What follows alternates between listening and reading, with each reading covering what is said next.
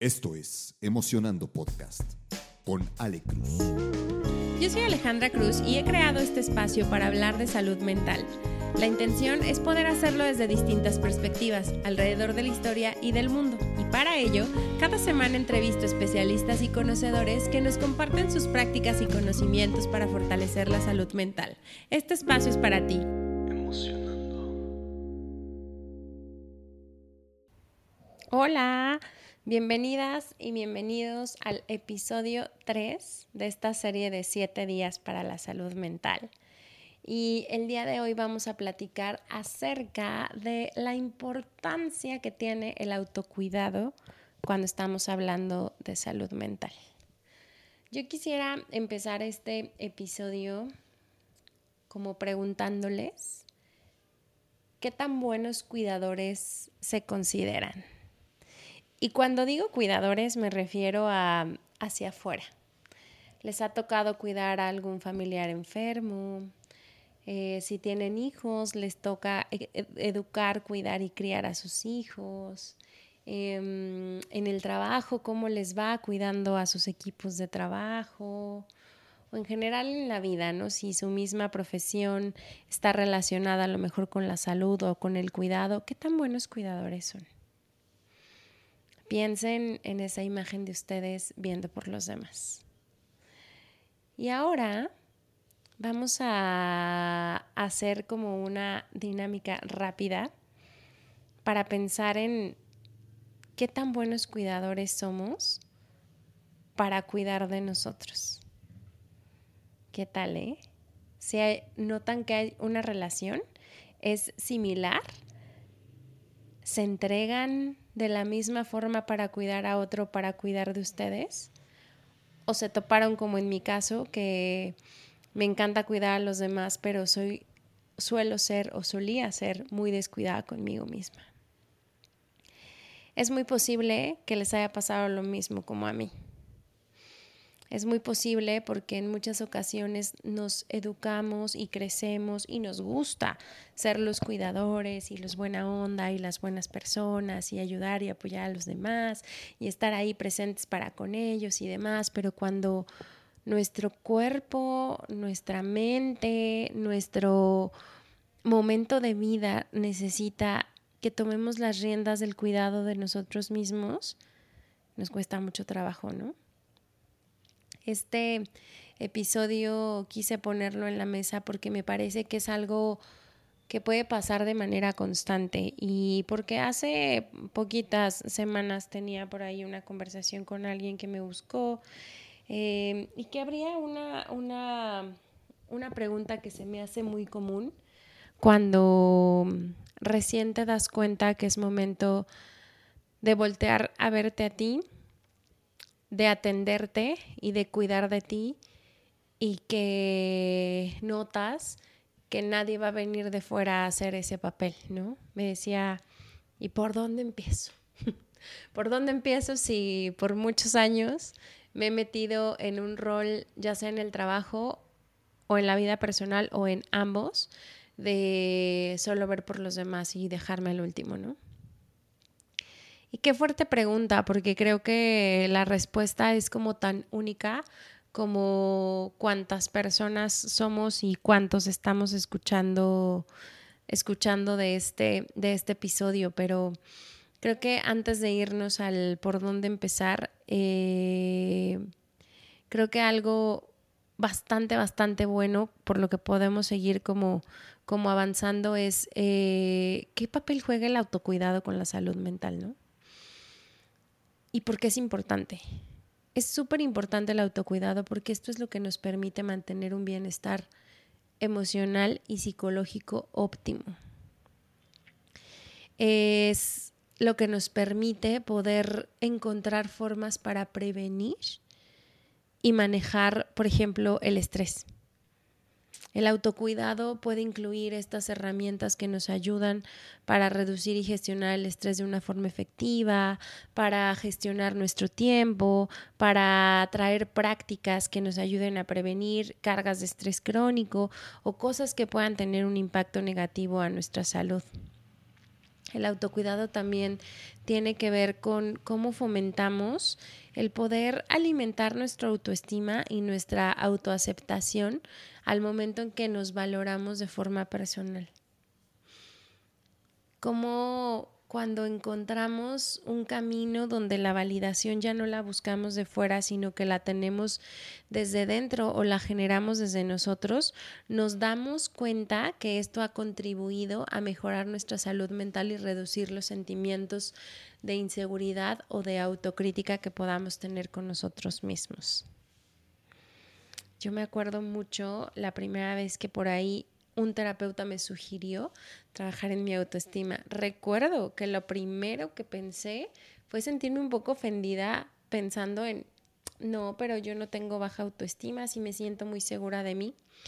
Y tras, cuando me regala un libro, o más bien me recomienda un libro, que creo que se llamaba Eres feliz, eh, y este libro era un libro como una guía de acompañamiento para la autoestima y empiezo a hacer las autoevaluaciones, me doy cuenta que mi autoestima estaba por los suelos. Y pues sí, como no, si una de las de mis cosas favoritas en la vida era encontrar la validación externa y que me aplaudieran de fuera porque yo no podía hacerlo por dentro. Entonces, cuando cuando no sabes cuidar de ti, es muy probable que tu autoestima se encuentre bajito. Cuando no sabes respetarte, cuando no sabes valorarte, cuando no sabes darte lo que necesitas y requieres, es muy probable que tu autoestima también se vea ahí lastimadillo, ¿no? Todas estas prácticas de mm, autocuidado nos ayudan también a manejar mucho mejor las adversidades y a recuperarnos mucho más rápido de los desafíos.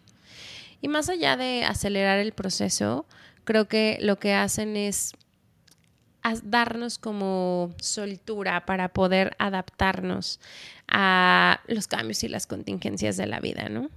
Y en ese sentido, desde este lugar de prevención, desde este lugar de estar ya con una cajita de herramientas, pues podemos como resolver o gestionar de una mejor forma los temas relacionados con los malestares psicológicos que pudieran aparecerse, ¿no? Como la ansiedad, como la depresión. Este autocuidado también es un punto muy importante y parte básica de los tratamientos que hay alrededor de los trastornos de la salud mental. El cuidar de nosotros mismos, híjole, es que es como el mejor regalo que nos podemos dar. El aprender a escucharnos, el aprender a saber nuestras necesidades, el ponernos en primer lugar, eso ayuda muchísimo porque también nos, nos amplía y nos, nos procura mucho una estabilidad emocional se puede experimentar una gama completa de emociones de una forma saludable, sin tener que entrar en temas que por ahí puedan bajar como nuestra, nuestra frecuencia, ¿no? O, o justo como empezarnos a enrollar en conflictos o problemas o cosas en ese, en ese nivel, ¿no? Entonces, el tomar el paso el tomar la decisión de cuidar de nosotros, a mí también me parece que es como, como agarrar nuestra versión más adulta y comunicarnos con esta versión de nuestra infancia, donde a lo mejor nos sentimos abandonados, rechazados, lastimados, traicionados y que aceptamos que ya no somos esos niños chiquitos y que hoy al ser adultos ya podemos cuidar de nosotros mismos. Ya podemos maternarnos, ya podemos ser nuestra mamá o nuestro papá. Y asumimos esa responsabilidad de autocuidado para ver por nosotros y para ver por nuestro futuro. Y en ese sentido ponemos como prioridad nuestra salud mental más allá del discurso de por mi salud mental estoy haciendo esto o por mi paz mental estoy haciendo esto. sino más bien desde una manera súper profunda y desde un compromiso personal asumimos que la única responsabilidad de cuidado y de logro de nuestro bienestar nos compete a nosotros, no a nuestras parejas actuales, no a nuestros hijos, no a nuestros amigos, no a la gente que está a nuestro alrededor, sino a nosotros mismos.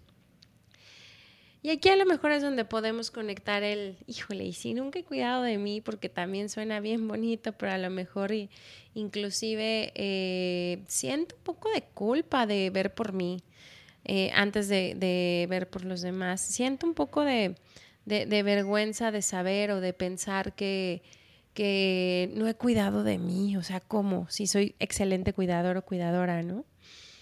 ¿Cómo puedo empezar? Creo que uno de los puntos más importantes es la aceptación de cuidarnos.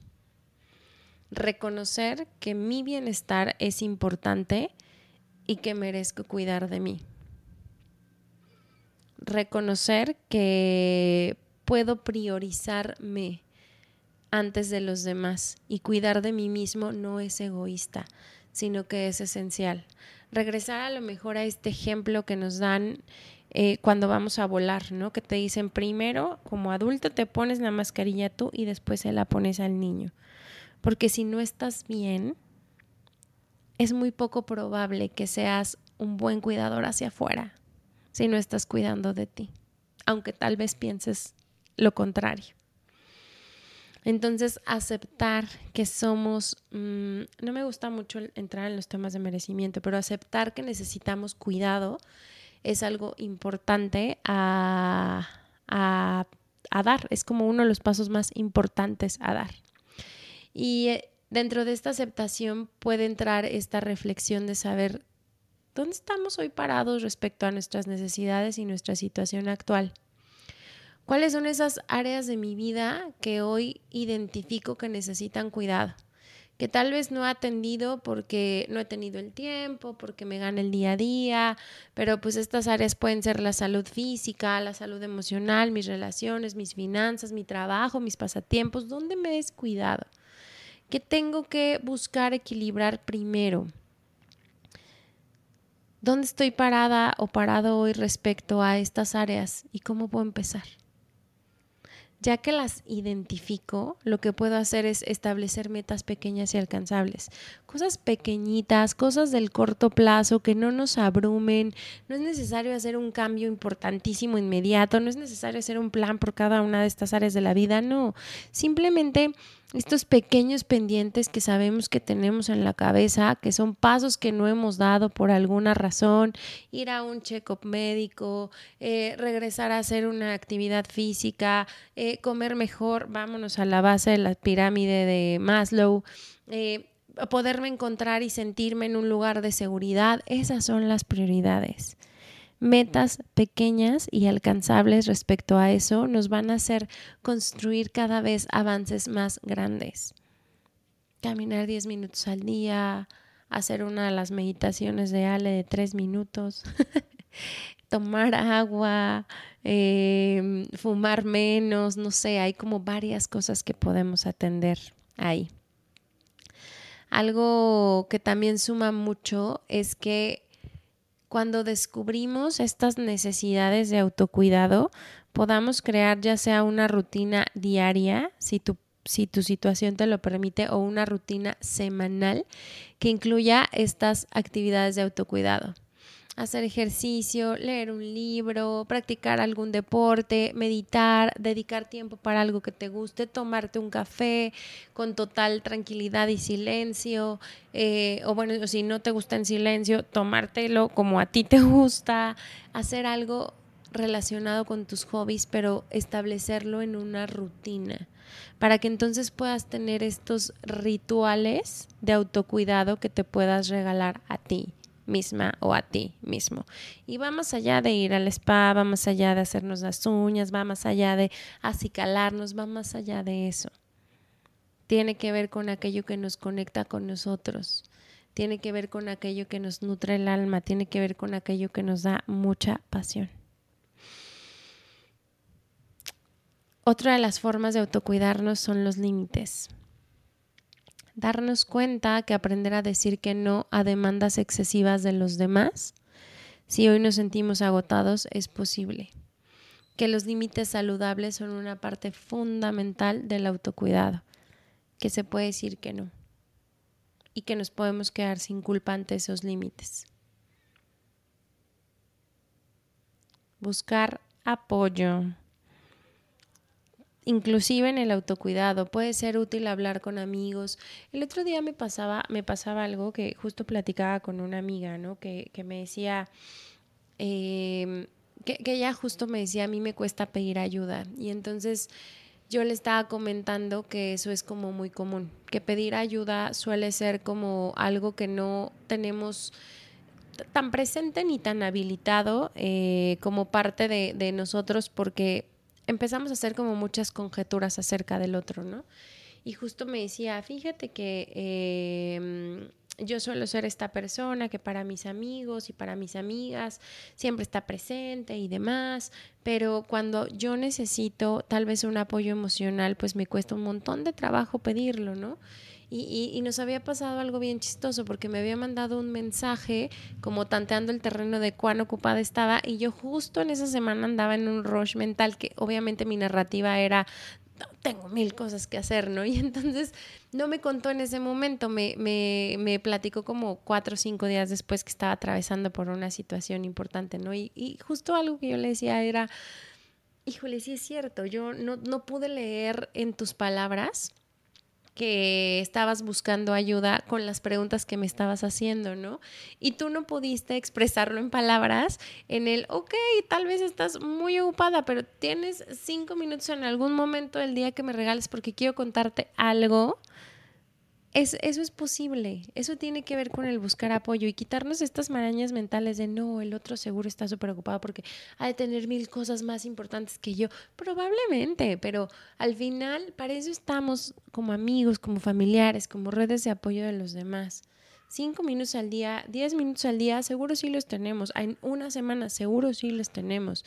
Entonces, podemos buscar apoyo para hablar con amigos, con familiares o con algún profesional sobre estos objetivos de autocuidado. Esta forma lo mejor de cómo empezaste tú a cuidar de ti. ¿Qué fue lo primero que hiciste para salir de ese lugar en el que estabas? A mí me ha servido mucho, que, que, igual y no sé si les resuena, pero ya saben que pronto te da por cortarte el cabello cuando quieres cambiar de vida o cosas así. A mí me ha servido mucho en momentos donde me siento descuidada de mí como físicamente, hacer rutinas que tienen que ver con el corte del cabello, con la arreglada de las uñas, con el cambio de color o algo por el estilo. Pero bueno, cada quien tiene como sus formas, ¿no? Pero recuerden que el punto de buscar apoyo también es súper, súper, súper fundamental. Ahora, en estos temas del autocuidado, pues es un tema que es un proceso de aprendizaje especialmente, como les decía, si desde niños o desde niñas no hemos tenido estas rutinas de autocuidado o no ha sido algo que pongamos como prioridad o tengamos esta visión de primero cuido de los demás y después cuido de mí. Inclusive, ¿no? A veces primero que coman todos y yo me sirvo al último. Inclusive ese tipo de cosas es un proceso de aprendizaje. Pueden ir experimentando con distintas prácticas, con distintas actividades para ver para ver qué les hace mejor a ustedes, para ver qué les da más tranquilidad y a medida de que avancen pueden expandir su enfoque hacia el autocuidado. Pero este punto es un acto continuo, es un acto evolutivo, es un acto de amor a ti mismo y es un acto que te va a llevar a experimentar bienestar emocional, bienestar físico y bienestar mental. No tienes que hacerlo por ti solo o sola si en este momento no puedes, pero recuerda que puedes buscar apoyo necesario y que te tomes también el tiempo de atender de tus necesidades y priorizar tu propio bienestar es uno de los puntos clave para poder entrar en el autocuidado y de esa forma nutrir y priorizar tu salud mental. Gracias por escucharme en este tercer episodio y pues nos vemos mañanita con estos siete días para la salud mental.